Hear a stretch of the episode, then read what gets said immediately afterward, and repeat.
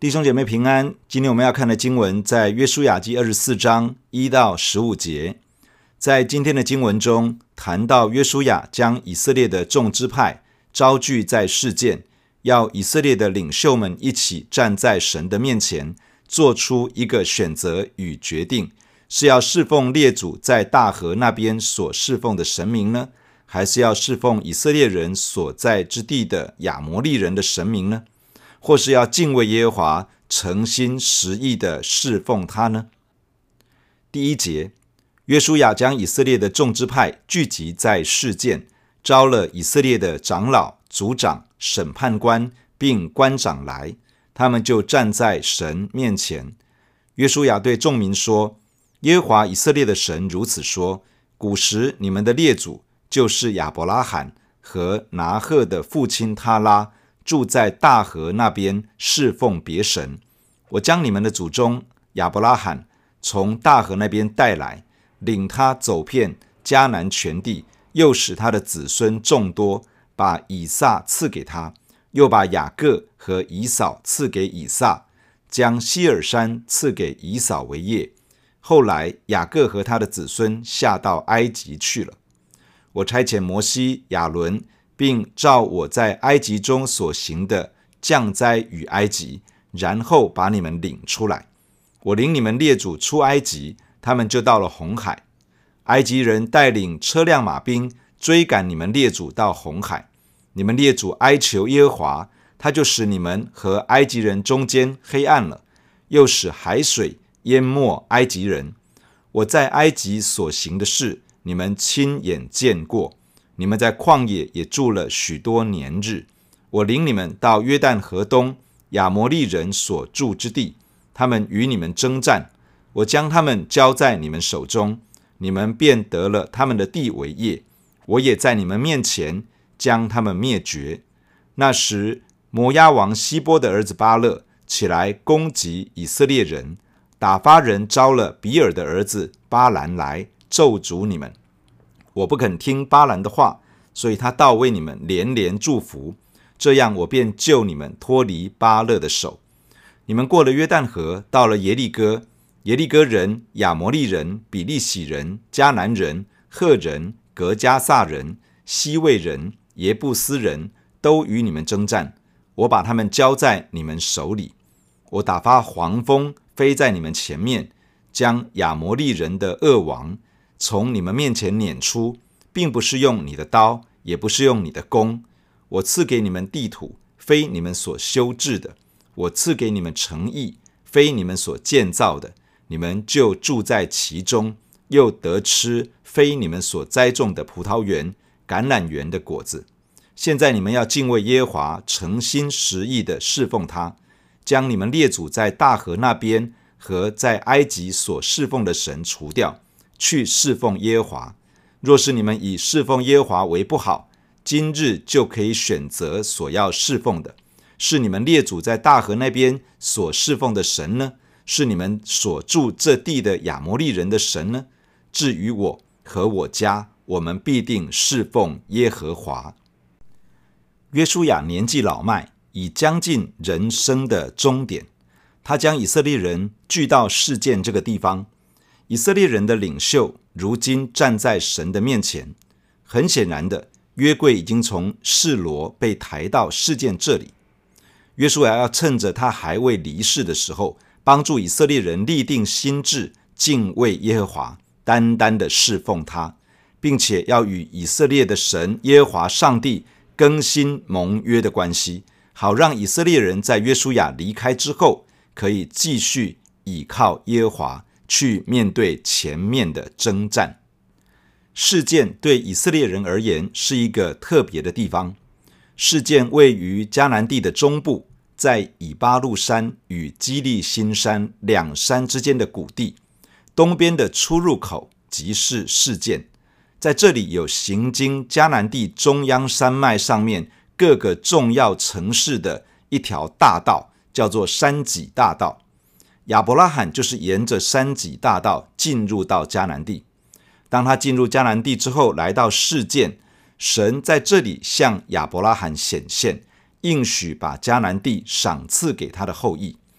亚伯拉罕就在示剑这个地方为耶华筑了一座祭坛。雅各带着全家从巴旦亚兰回到迦南地的时候，就来到示剑这个地方，在这里支搭帐篷，并为耶和华神建立了祭坛。雅各也在这里要求同行的家人要将外邦神像都清除掉。以色列人进入迦南地之后，也首先在事件附近的以巴路山上建立了祭坛，并且在基利心山与以巴路山宣告祝福与咒诅的话语。如今，约书亚把以色列人招聚在事件这个地方，再次用列祖的事迹以及他们亲身的经历，来激发他们对上帝的信心，坚定与耶和华神之间的盟约。约书亚概述了一段上帝救赎的历史，这一部救赎的历史与今日上帝借着耶稣基督拯救我们有许多相近之处。这段历史可以分为四大部分。第一个部分，耶和华神将亚伯拉罕从敬拜月神的中心乌尔这个地方呼召出来，使亚伯拉罕离开原本祖宗拜偶像的信仰，开始跟随耶和华上帝。上帝把他带到迦南地这个地方，应许把这块土地赏赐给他的后代，并在这里使亚伯拉罕有了后代子孙。亚伯拉罕原本身处于一个拜偶像的家庭之中，他整个家族都在拜偶像的文化与影响之下。若不是神自己向他显现，亚伯拉罕不可能有一种属灵的觉醒，要跟随着这位上帝而去。因为在他的家族中，根本没有人认识这位创造天地万有的上帝。我们的经历也类似，人若没有上帝的启示，无法真的认识神，更不要说是跟随神、与神同行。特别是第一代的基督徒，假如没有上帝借着圣灵在我们心中感动、动工，引导我们来到主耶稣的面前。我们根本无法脱离传统的信仰背景，也无法脱离整个家族或是国家民族的传统框架来跟随耶稣基督的脚踪。这部历史的第二个部分谈到雅各带着子孙下到埃及，后来神差遣摩西、亚伦在埃及降灾，把以色列人带出来，在红海拯救以色列人。脱离埃及的车辆马兵，这当中所发生的事情，大部分聚集在事件的以色列人都亲身经历过，可以见证上帝的作为。红海之后，以色列人在旷野经过相当长的年日，而上帝一路保护，一直供应。在以色列人出埃及的历史事件中，埃及预表了属灵的仇敌魔鬼，以及被魔鬼所控制的世界。以色列人在埃及受到奴役，不得自由，就如同人类在魔鬼的辖制之下，在罪恶的权势之下，成为罪的奴隶，成为被魔鬼辖制的人。若不是上帝亲手介入，以色列人根本无法从埃及离开，人也无法脱离罪恶黑暗的权势，无法脱离魔鬼的掌握。但感谢上帝，神借着逾越节羔羊的血。使以色列人脱离上帝在埃及所降下的灾殃与刑罚，而神也是透过耶稣基督为我们流出宝血，遮盖洗净我们的罪恶过犯，使我们可以脱离神的愤怒审判，并从魔鬼的手下被拯救出来，成为属神的子民。在旷野的日子里，以色列人经历神的帮助，这群原本做奴隶的百姓。上帝将他们视为自己的孩子，重新养育他们，使他们经历神的恩典与供应，使他们重新认识这位创造他们、拯救他们的神。我们在信主之后的年日里，天父也重新养育我们，透过许多恩典的供应，透过他的话语，重新塑造我们的生命，使我们逐步脱离奴仆的心，越来越明白自己是天父上帝宝贵的儿女。这部救赎的历史第三个部分讲到以色列人来到约旦河东，两个亚摩利王要与以色列人征战。神将他们交在以色列人的手中，灭绝他们，并把他们的土地交给以色列人作为产业。在河东的时候，摩押王巴勒雇用巴兰来咒诅以色列人，神禁止巴兰这样做，结果巴兰反而为以色列人连连祝福。神再一次的拯救以色列人，脱离巴勒想要运用灵界黑暗的权势对以色列人施加的攻击。以色列人结束在旷野绕行的日子，结束那种没有目标、在周而复始的问题中打转的人生。预备进入迦南应许之地，他们来到约旦河东，遭遇他们从来没有遇过的征战，而神透过这个过程训练以色列人，倚靠着神去面对征战，并预备他们在不久的将来过约旦河，去经历得胜，去得地为业。他们遇见了亚摩利王的攻击，他们也遭遇到巴勒想要运用灵界权势来咒诅他们。但是在上帝的帮助与保护中，他们经历了胜利。他们也经历到，如果他们敬畏神，没有什么可以害他们；但如果他们犯罪，远离神，他们就会失去神的同在与保护。这是一个宝贵的学习历程，使以色列人预备好去面对得地为业的征战。人在信主之后，若是没有活在从神而来的使命，意向与目标中，就会像是在旷野绕行一样，活在周而复始的问题里面。当人开始回应神，愿意跟随主的脚踪，愿意按着神的话语而生活，愿意面对福音的使命，愿意去得地为业，接下来并不会自动的一帆风顺，过着快乐的人生。我们会开始面对仇敌的抵挡。我们也会遇到黑暗权势灵界的搅扰与攻击。属灵的法则是这样：当我们敬畏神、信靠神，并谨守遵行神的话语，我们会活在神的同在中，而黑暗的权势就无法伤害我们，仇敌的抵挡也不能够拦阻我们，因为我们的神会为我们征战。但是，我们若是失去敬畏神的心，行上帝眼中看为恶的事，我们将无法在神的面前站立，我们也无法在仇敌的面前站立。神会训练我们，使我们越来越熟悉属灵的征战，使我们越来越知道我们的神是那位胜过黑暗权势的上帝，那位在我们里面的上帝，比这个世界所有的一切加起来都更大。这部救赎历史的第四个部分。讲到以色列人过了约旦河，开始面对与各个迦南民族的征战，神把他们都交在以色列人的手中，神为他们征战，神把地土、城邑、葡萄园、橄榄园都赏赐给他们，供应他们所需要的。以色列人虽然面对征战，却是神自己为他们成就了胜利。若是没有上帝出手，以色列人其实无法把迦南地攻打下来。迦南地预表了上帝给他的子民的应许。上帝各样应许的祝福是透过耶稣基督十字架的福音所成就的。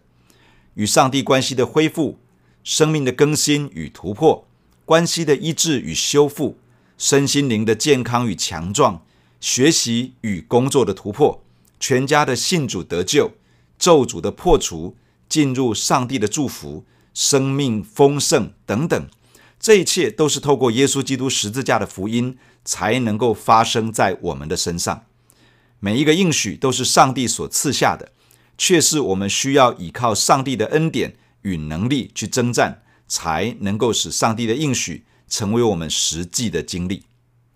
以色列人要得地为业，关键是持守与上帝的关系，谨守遵行神的话语。敬畏他，专心爱他，并倚靠他，这也是今天神的儿女要对焦的。我们渴望经历上帝的应许，但是我们需要把焦点拉回到上帝的身上。当我们专心爱上帝，敬畏他，倚靠他，并且遵行他的话语，我们就能够活在他的同在中。当我们活在他的同在中，紧紧跟随他，其实我们的一生中必定有恩惠慈爱。随着我们，我们不需要去追着祝福跑，因为我们已经成为一个有福的人。约书亚透过这一整段上帝救赎以色列人的历史，来对领袖与百姓说话。从出埃及开始，经过约旦河东，到进入迦南地的征战，这里面许许多多的事情，都是在场许多人亲身的经历。他们就是那群经历上帝奇妙救赎的百姓。如今，约书亚把一个抉择放在他们的面前，在他们中间有一些人。仍旧保有列祖在家乡乌尔那一带，也就是这里所说的大河那边，在那里所祭拜的神明偶像。另外有一些人保有了埃及的神明。约书亚邀请他们把这些偶像丢弃掉，敬畏耶和华神，诚心实意的侍奉他，而不是三心两意。约书亚也发出一个挑战，要以色列人做出一个选择：假如觉得侍奉耶和华不好，那么可以选择你们想要侍奉的，不论是列祖在大河那边所拜的神明，或是迦南人的神明。不论你们想要做什么选择，就去吧。但不论你们做的选择是什么，我和我的家，我的世世代代，我们必定侍奉耶和华神。列祖的神明代表着从传统而来的影响，迦南地的神明代表着现实世界的利益的影响。我们过去的传统。不论是家庭、家族、国族，或是过去的背景、训练等等，这些很有可能影响我们，使我们不能专心的敬畏神，专一的爱他，单单的跟随他，认真的侍奉他。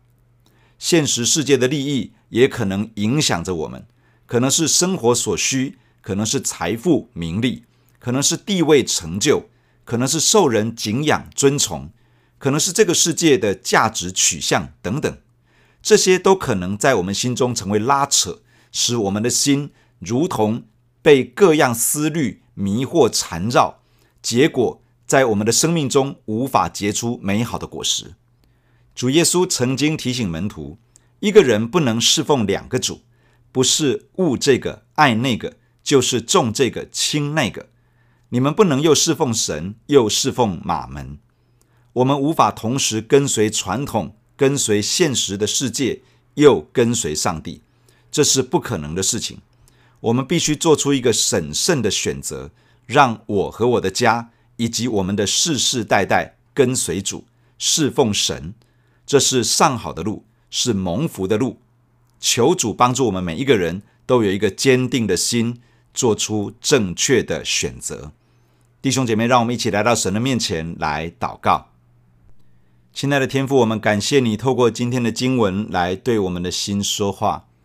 感谢天父借着耶稣基督的拯救，这福音的好消息，把我们从罪恶过犯之中拯救出来，使我们脱离魔鬼的辖制、恶者的捆绑，让我们成为上帝的儿女。谢谢天父，你一路的养育我们，重新的教导我们，使我们一步一步的脱离奴仆的心。深深的知道自己是蒙爱的儿女，天父啊，我们曾经好像以色列人在旷野绕行，在那里过着一种日子，是周而复始的，在面对一些问题的发生，却没有真正的人生目标跟方向，活得没有意向而随便的过日子。天父，你也曾经邀请我们，挑战我们，鼓励我们要得地为业，要进入到你丰盛的应许。要好好的跟随主。当我们开始跟随主的日子，天父你也允许许多的挑战临到，来训练我们这个人，让我们可以成为一个真正可以得地为业的人。天父啊，我们感谢你在我们的生命中有美好的心意跟计划。你要带着我们去经历，透过耶稣基督的福音所成就的一切丰盛的恩典。谢谢你在天上在地上一切所需要的祝福。在基督里都已经丰富的预备，而这一切已经赏赐给我们。天父啊，帮助我们每一个神的儿女能够起来回应你。天父，在我们得地为业的路上，最重要的是一份跟你的关系。我们要谨守遵行你的话语，要活在与你的盟约之中，要专心的爱你、信靠你，而且专心的敬畏你，诚心实意的侍奉你。天父啊，帮助我们，帮助我们每一个弟兄姐妹，帮助我们的教会，帮助我们在你的面前不断地做出一个正确的选择。主耶稣，你告诉我们没有办法侍奉两个主。主，我们承认我们没有办法跟随着我们的背景、我们的传统、我们过往一切影响我们生命的那些，我们也没有办法，好像一边跟随着这个世界现实的利益，然后说我们要跟随耶稣。主，我们办不到这样的事，因此求你帮助我们，不断的坚定我们的心，能够有一个对的选择，可以一生一世跟随你，好让我们，好让我们的家，好让我们的世世代代成为跟随主、成为侍奉主的儿女。求你亲自的赐恩，把我们带向这样一条蒙福的道路。我们谢谢你，我们赞美你，赐福在我们的身上，带领我们每一天可以有一个对的选择。不断的跟随主的脚踪而行，谢谢你听我们的祷告，奉耶稣基督的圣名，阿门。假如你喜欢我们的分享，欢迎订阅并关注这个频道。假如你从今天的分享当中得到帮助，欢迎你分享给更多的人。愿上帝祝福你，阿门。